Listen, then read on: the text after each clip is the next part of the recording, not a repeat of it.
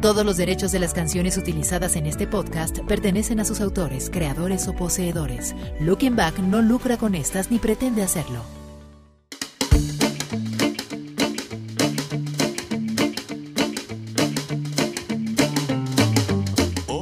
Nos escuchas desde la primera sesión melómana, recordarás que te platicamos un poco sobre cómo a partir de la muerte de Francisco Franco sucedió la llamada movida madrileña, un movimiento contracultural que si bien no tuvo una enorme repercusión, fue la que sembró a muchos artistas que años después, vaya, que sí la tendrían. Dado a conocer con la movida madrileña como parte de ejecutivos agresivos y el gabinete Caligari, hablar de Jaime Urrutia es un poco difícil, pues no podríamos encasillarlo como simple cantautor o como un rockero que le haya quitado el aliento a muchos. En todo caso, solo podemos hablar de él como lo que es, el maestro. Quédate con nosotros porque hoy en La Melomanía haremos un viaje a través de la música de Jaime Urrutia. Yo soy Catalina Natasha y no puedo esperar porque escuchen esto. La verdad, tampoco sabes por qué te sientes tan bien. Si la vida te lo da, también te lo quitará. Identificado como un trastorno de alto fanatismo por la música, música, música, música, la melomanía no afecta las habilidades sociales de quien la padece. Melomanía, música. Incluso se ha comprobado que el único tratamiento para el mismo solo es escuchando más y más música. Esto es Melomanía de Looking Back.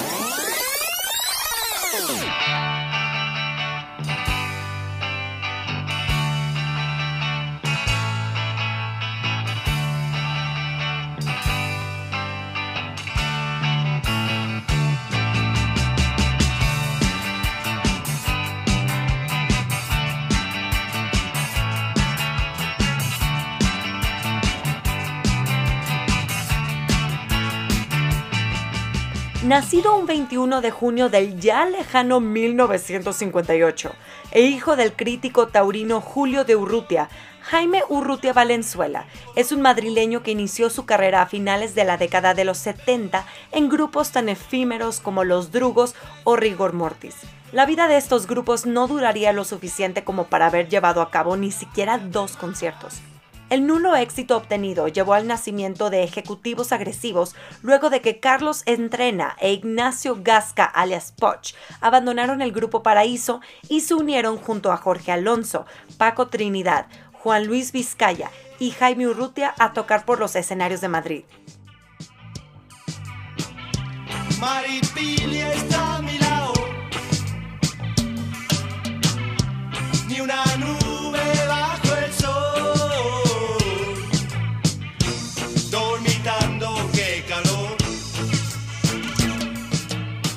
La relativa popularidad del grupo ayudó a que la discográfica Hispavox se fijara en ellos y les trabajase en varios sencillos.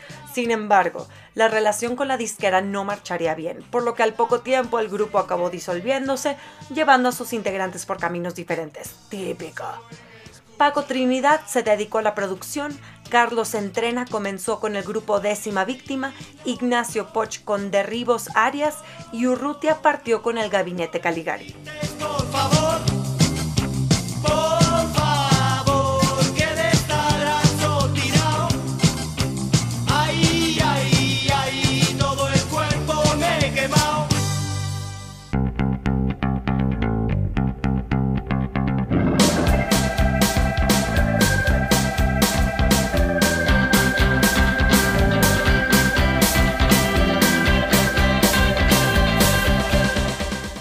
Conformado con Ferdi Presas y Eddie Clavo, ex integrantes de Ella y los Neumáticos, ¿se acuerdan? Grupo del cual hablamos en el primer episodio de La Melomanía cuando recorrimos la música de Cristina Rosevinge.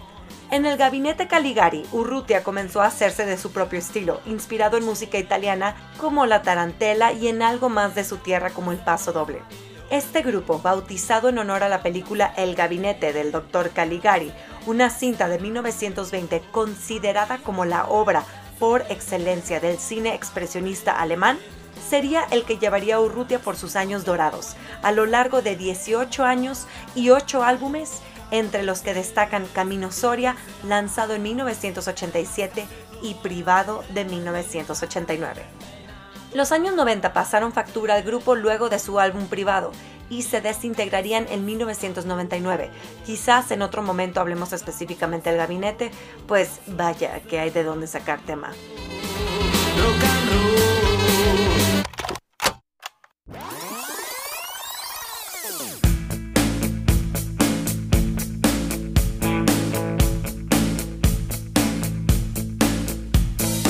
Con la disolución del grupo, Urrutia no se cruzó de brazos y lanzó su primer álbum solista en el 2002 con Patente de Corso, en el cual pueden encontrar algunos estilos latinos y de bossa nova con un poco de rock.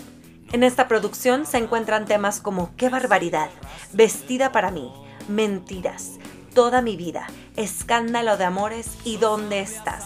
Este último tiene además una versión en la que canta acompañado de Bumburi, Loquillo y Andrés Calamaro. Todos estos temas convertidos en un sello que no pueden dejar de tocarse en ni un solo concierto. sigo el rastro de tu amor. Nunca sabrán que sigo el rastro de tu amor.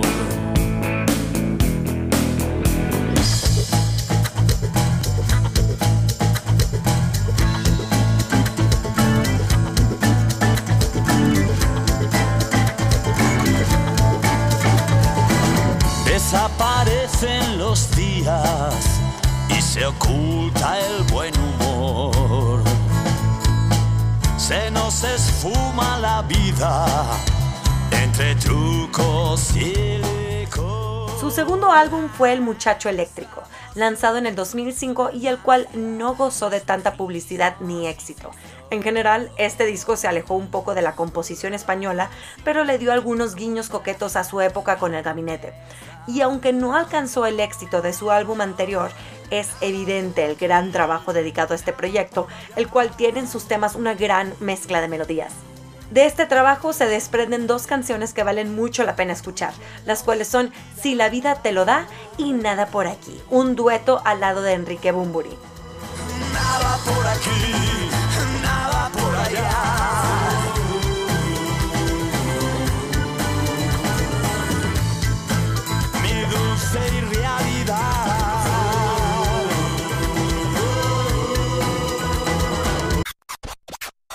Looking Back, en tu memoria. Los dos nos conocemos tanto y tan solo con mirarnos nos contamos lo bueno y lo malo, nos lo comemos. Uno de los conciertos más importantes de Jaime se dio en el Joy Eslava de Madrid, llevado a cabo el 20 de febrero del 2007, en el que se dieron cita varios músicos de talla como lo son Ariel Roth, Loquillo, Eva Amaral, el dúo Pereza, Andrés Calamaro, Jorge Drexler, Iván Ferreiro, entre otros.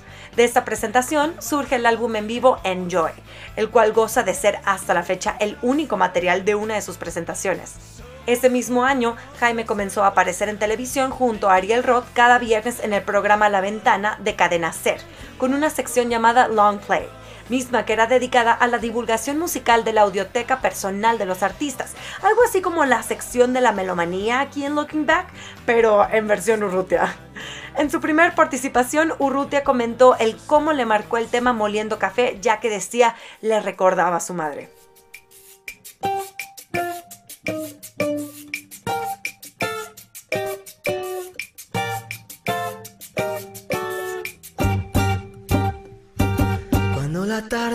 Tarde languide se renace en las sombras.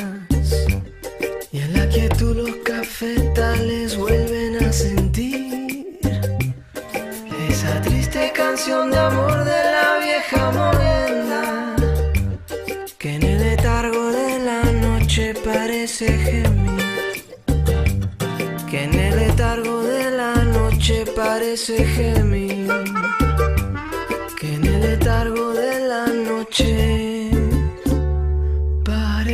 gemir.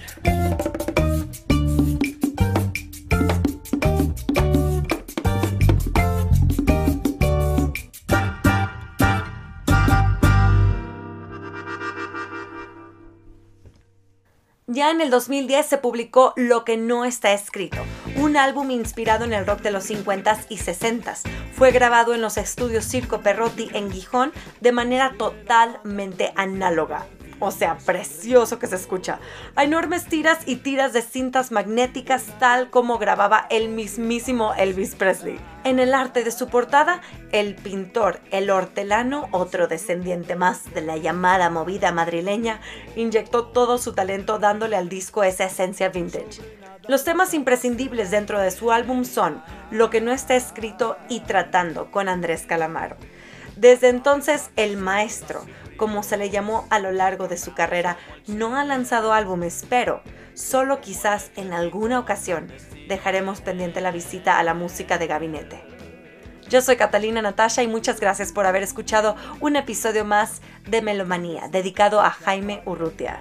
Nuestras redes sociales son Looking Back 1995 y mi personal catalina.natasha. Nos estamos escuchando en el siguiente episodio de Melomanía, un programa de Looking, Back. Bye. Así que de perdidos al río, déjame